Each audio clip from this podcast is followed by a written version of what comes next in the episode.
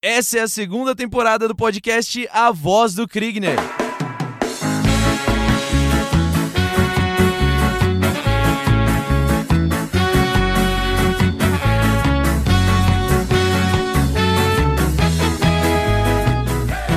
No episódio de hoje, nós vamos falar um pouco sobre aquilo que está acontecendo na América Latina. Isso mesmo, os nossos vizinhos, nossos hermanos estão loucos. Tem muita coisa acontecendo no nosso continente e nós precisamos entender o que é que está acontecendo e o que é que está por detrás para a gente poder entender também como é que isso vai se conectar com o Brasil. Será que isso vai influenciar o Brasil de alguma forma ou não?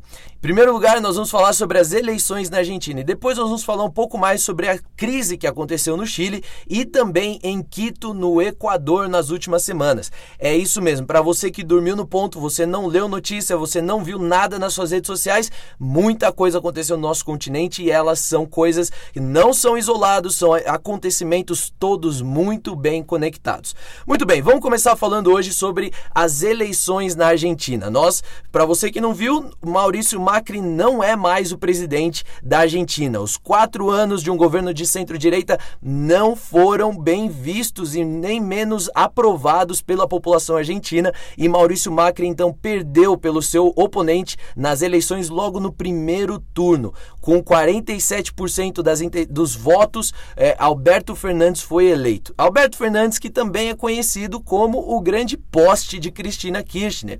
Cristina Kirchner, que é sua candidata a vice agora agora é a vice-presidente eleita da Argentina, que foi eleita por dois mandatos, é, já tinha sido presidente por dois mandatos, foi senadora na Argentina, foi primeira-dama por quatro anos enquanto seu marido governou a Argentina e que é protagonista de diversos escândalos aí de corrupção e outros escândalos também que não vale a pena a gente entrar aqui no mérito. Mas é uma pessoa, uma figura bastante polêmica, muito bem aliançada com Evo Morales, com Hugo Chávez, com Nicolás Maduro, muito bem aliançada com Lula, muito bem aliançado com Dilma e com todas as outras figuras de esquerda que o nosso continente já testemunhou.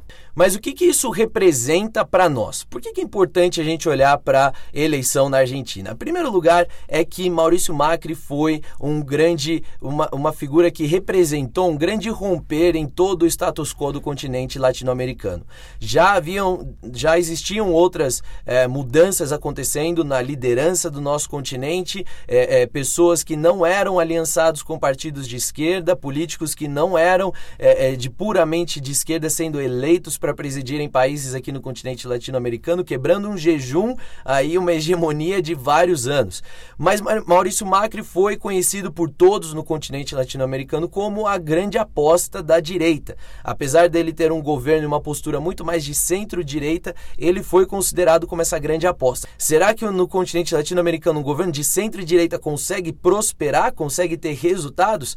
E esse talvez foi um dos grandes problemas que atrapalharam aí a gestão gestão de Maurício Macri. Infelizmente, os resultados de Macri não são tão positivos assim. A inflação comeu solta, o desemprego comeu solto e os níveis de pobreza bateram recordes que não, for, não eram alcançados nem nos períodos kirchneristas, muito menos lá atrás em outras gestões na Argentina. Isso tudo o jornal vai te falar, você não precisa ouvir aqui meu podcast para saber as, das dificuldades de é, Maurício Macri para governar a Argentina. Agora, a grande pergunta que a gente tem que se fazer é quais são as lições lições que nós podemos tirar a partir desse episódio. E Macri teve grandes dificuldades por uma questão simples. É muito difícil, é quase que impossível você substituir um sistema que permaneceu no poder por anos e anos e anos. Nós estamos falando aí de no mínimo 16 anos de uma gestão kirchnerista que deu continuidade a várias outras é, é, práticas que já eram adotadas por governos populistas e de esquerda na Argentina.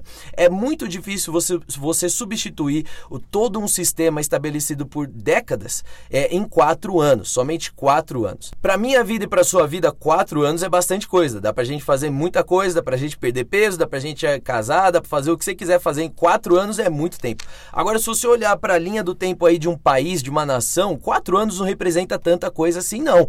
Pode dar para fazer muita coisa? Sim, mas ao mesmo tempo, quatro anos não é um período suficiente para que você possa fazer mudanças perenes. É necessário mais tempo. Então não dá para a gente jogar a culpa e trazer uma análise e comparar décadas de, de kirchnerismo, décadas de gestão, de uma gestão de esquerda, não é nem de centro-esquerda, mas uma gestão de esquerda, com quatro anos de centro-direita, pseudo-direita. Não dá para a gente dizer que isso é uma base de comparação justa. Não é e ponto final. Mas a verdade é que Macri entrou com promessas aí bastante é, é, é, di difíceis de serem atingidas. Uma de suas promessas, por exemplo, na campanha, era de atingir pobreza zero na Argentina no, durante os seus períodos de, de, de mandato como presidente durante seus quatro anos. Isso é muito difícil. Existem países desenvolvidos que não têm é, é, pobreza zero. Na verdade, são poucos os países, é, e eu tenho dificuldade de, recorrer aqui a um nome de um país europeu que vai dizer que existe pobreza zero. Não existe pobreza zero, é algo muito complicado de se atingir, especialmente numa nação, quando Macri assumiu a Argentina, 28% da população estavam em situação de pobreza. Então já começa por aí falando mais do que a mão consegue de fato produzir. Outro erro grande de Macri foi não ter comunicado muito bem, e aí vai uma baita lição para nós aqui no Brasil, gente. Não ter comunicado muito bem quais foram as mudanças, as alterações de preço, quais foram as mudanças na política econômica do país. A população muitas vezes ficava sem saber o que é que estava sendo feito e o porquê estava sendo feito.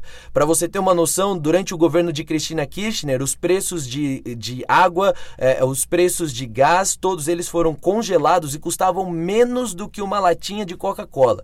Olha só, você tinha gás e você tinha eletricidade, você tinha luz, você tinha todas essas essas coisas men custando menos do que uma latinha de Coca-Cola no mercado. Isso é algo realmente muito barato e que foi uma política é, estabelecida para incentivar o consumo. Mas é uma política que tem data de validade, porque uma hora ou outra as empresas que fornecem esse tipo de serviço começam a quebrar. Afinal, elas não conseguem ter um lucro decente, não conseguem fazer, na, na, na maioria dos casos, elas não conseguiam nem pagar suas próprias contas.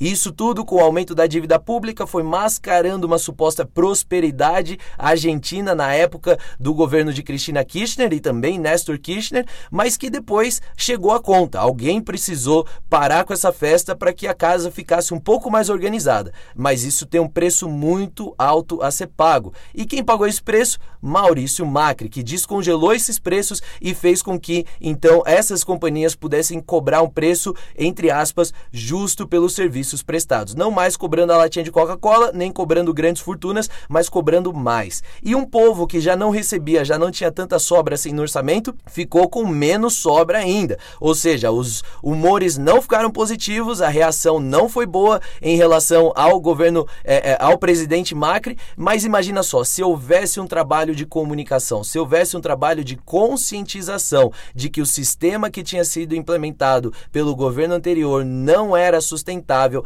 talvez a população pudesse ter um pouco mais de aceitação sobre aquilo que foi feito no descongelamento desses preços, que é realmente um absurdo e uma ideia louca pensar que essas, esses serviços seriam fornecidos por um preço tão baixo para toda a eternidade. Não era uma política temporária, mas que custou muito caro para quem foi mexer nesse vespeiro. E esse cara perdeu a eleição e um dos fatores justamente foi esse, a falta de comunicação. E quando eu, eu olho para essa questão de falta de comunicação entre governo e população, isso me, me soa um alarme muito grande para nós brasileiros. E eu posso estar falando com pessoas aqui que trabalham no governo, pessoas aqui que têm uma, algum tipo de influência nas redes sociais ou alguma coisa do tipo. Um governo sozinho não consegue transformar uma nação. Um presidente sozinho não consegue transformar uma nação. A Argentina está aí justamente para provar isso quatro anos de mandato, quatro anos de esforços. E olha, vou abrir um parênteses aqui. Eu não estou dizendo que o Macri é o presidente perfeito. Eu não estou dizendo que ele fez coisas, só coisas perfeitas, maravilhosas, que todas as suas políticas foram super ajustadas. Não. Mas as políticas que, inclusive, são defendidas por economistas, por acadêmicos, pessoas que estudam toda a macroeconomia na Argentina, pessoas que têm entendimento maior do que eu, maior talvez até do que você que está me ouvindo agora, pessoas que apoiaram dizendo isso aqui é necessário, essas pessoas validaram essas ações do Macri, mas a população não validou. Por quê? Faltou comunicação, faltou engajamento de setores estratégicos da sociedade. E isso é importante para nós aqui no Brasil. Se nós esperamos que a mudança vai vir a partir do presidente Bolsonaro, a partir do Paulo Guedes, cara, não vai ser assim que vai funcionar. Nós temos toda uma mídia dedicada a, a explodir, a implodir, na verdade, tudo aquilo que o, o, o presidente Bolsonaro, Paulo Guedes e aqueles que propõem reformas na economia estão propondo. Nós temos grandes universidades, nós temos pessoas que estão extremamente partidarizadas, só querendo destruir para conseguir é, é, abaixar cada vez mais a popularidade, a aceitação da população e aí promover qualquer mudança no governo. Nós precisamos de uma articulação estratégica entre diferentes setores da sociedade, senão o Brasil vai caminhar para o mesmo caminho que a Argentina trilhou. Uma pessoa falou assim: Kriegner, você está cego pela direita, você não pode mais ficar opinando só por conta da direita. Você tem que considerar que a Cristina fez coisas boas. Com certeza ela fez coisas boas. Eu imagino que elas, as coisas boas não sejam tão maiores assim que as coisas ruins, porque os, os danos que Cristina e Néstor Kirchner causaram para a Argentina são danos mensurados somente no longo prazo. Agora, os ganhos foram a curto prazo e de fato existiram coisas boas. Mas olha só comigo esse cenário, tirando da jogada aí esquerda e direita. Pensa comigo de forma fria, tá bom? Sem esquerda e sem direita. Foi eleito para pre ser presidente da Argentina alguém chamado Alberto Fernandes, que tem como vice-presidente uma pessoa que responde inúmeros processos de corrupção. Esse é o ponto número um. Ponto número dois: foi eleito um presidente para a Argentina que há duas semanas atrás foi feita uma pesquisa com a população argentina e 45% dos argentinos disseram acreditar que quem de fato vai tomar as decisões é Cristina e não Alberto Fernandes. Ou seja, Alberto Fernandes foi eleito de fato como um poste. Isso não é saudável em país nenhum do mundo. Se ele fosse de direita, se ele fosse de esquerda, isso não é saudável para país nenhum, gente. Para de ficar raso no, no debate esquerda-direita, porque isso a gente já ponderou aqui, mas olha de uma forma fria. Essa eleição não foi boa para o continente latino-americano, muito menos para a Argentina. Ponto número 3. Foi eleito para ser vice-presidente e, de acordo com o que a população argentina pensa, a pessoa que vai tomar as decisões é alguém que já esteve no poder por oito anos, já esteve no, como é, é, primeira-dama aí, mas também tomando decisões, porque Cristina não foi uma primeira-dama comum, foi alguém bastante ali, aquele é, estereótipo de primeira-dama, ela foi alguém bastante presente nas decisões do governo, alguém que está no poder há muito tempo. Ou seja, não houve renovação alguma. E, gente, Pare e pensa comigo. Se teve gente que, fa que falou as reformas que Cristina Kirchner fez, a, as ações que ela tomou enquanto presidente foram muito positivas para a Argentina. Pensa comigo. Que crescimento econômico é esse que quando troca o líder, o crescimento cai? Pensa comigo. Será que nós precisamos de políticas econômicas que dependam de uma figura específica no governo ou será que existe um caminho de construir políticas econômicas que promovam crescimento econômico, que promovam redução da pobreza e que não dependam de um rosto, não dependam de um nome popular, não dependam de alguma coisa que seja partidária. Será que não dá para construir um caminho que é mais sustentável? Porque a grande verdade é que Cristina Kirchner tem 60, 66 anos. Daqui a, vamos dizer, 15 anos, ela já não está mais aqui e porque simplesmente é assim que a vida é. E aí, a economia da Argentina vai para onde? Ela vai ter que eleger um, um, um sucessor, tipo o Nicolás Maduro, para poder seguir com o mesmo plano? Ano, senão o país entra em ruínas? Pensa como essa eleição foi extremamente negativa para o continente latino-americano. Mas isso mostra algo que tem acontecido no nosso continente também. Vocês acompanharam os protestos que aconteceram agora no último mês, aconteceram lá em Quito, no Equador. É um país que para mim é muito especial, é um país que eu tenho muito no meu coração, a cidade de Quito especialmente. Eu já estive lá algumas vezes, acho que umas três ou quatro vezes. E é um, é um país incrível, é um país com potencial riquíssimo e que por muitos anos ficou debaixo de um governo é, por oito anos e na verdade é mais se a gente for considerar. É extraoficialmente de um presidente chamado Rafael Correa, que está diretamente linkado com todos os escândalos da Odebrecht. Se você não sabe, a, a Lava Jato não impactou só o Brasil. O presidente do Peru, PPK, foi deposto por conta dos escândalos da Lava Jato. Um ex-presidente do Peru se suicidou uma vez que ele foi preso por, e condenado por uma questão da Lava Jato também. Rafael Correa hoje mora na Bélgica. Ele era, ele é ex-presidente do Equador, mora na Bélgica, porque se ele voltar para o Equador ou para qualquer país latino-americano, ele é preso imediatamente, justamente pelas condenações é, envolvendo a Lava Jato, envolvendo o Debrecht, envolvendo todas essas grandes empreiteiras. Aquilo que aconteceu no Brasil atingiu completamente a América Latina. E existe um grupo chamado Grupo de Puebla. E não é um grupo aqui, não estou falando de teoria da conspiração. Existe realmente um grupo que é uma versão aí 2.0, nova geração, descolada do Foro de São Paulo, que é um grupo que tem se organizado para combater o avanço do que eles chamam do neoliberalismo na América Latina, combater o avanço do que eles chamam da direita latino-americana. E a forma como eles combatem é, eles pegam algumas questões sociais, eles inflamam o povo, o povo para ir para as ruas, e uma vez que o povo está nas ruas, ali começa uma quebradeira. Foi isso que aconteceu no Equador, quando, por conta de uma política econômica de retirada dos subsídios do governo, a questão da gasolina, a questão do petróleo no Equador, então o povo foi para a rua e aquilo logo se transformou numa quebradeira. Pessoas foram mortas. A Assembleia, que é meio que o Congresso Nacional ali do Equador, foi totalmente depredado. Se você procura vídeos de Quito, da cidade de Quito, depois dos protestos, parece que foi é, é, algo, aqueles vídeos antigos que a gente vê da Segunda Guerra Mundial ou coisas que a gente vê lá do Oriente Médio, de bombas, é, fogo para todo lado, as ruas completamente destruídas, pessoas pegando pedras da calçada, quebrando a calçada, pegando pedras e tacando em prédios. Um negócio extremamente delicado. A mesma coisa aconteceu no Chile. Uma desculpa de um protesto contra uma medida do governo que de repente se transformou na coisa mais violenta e obscena. Vocês viram as imagens de pessoas nuas subindo um grande monumento lá no Chile.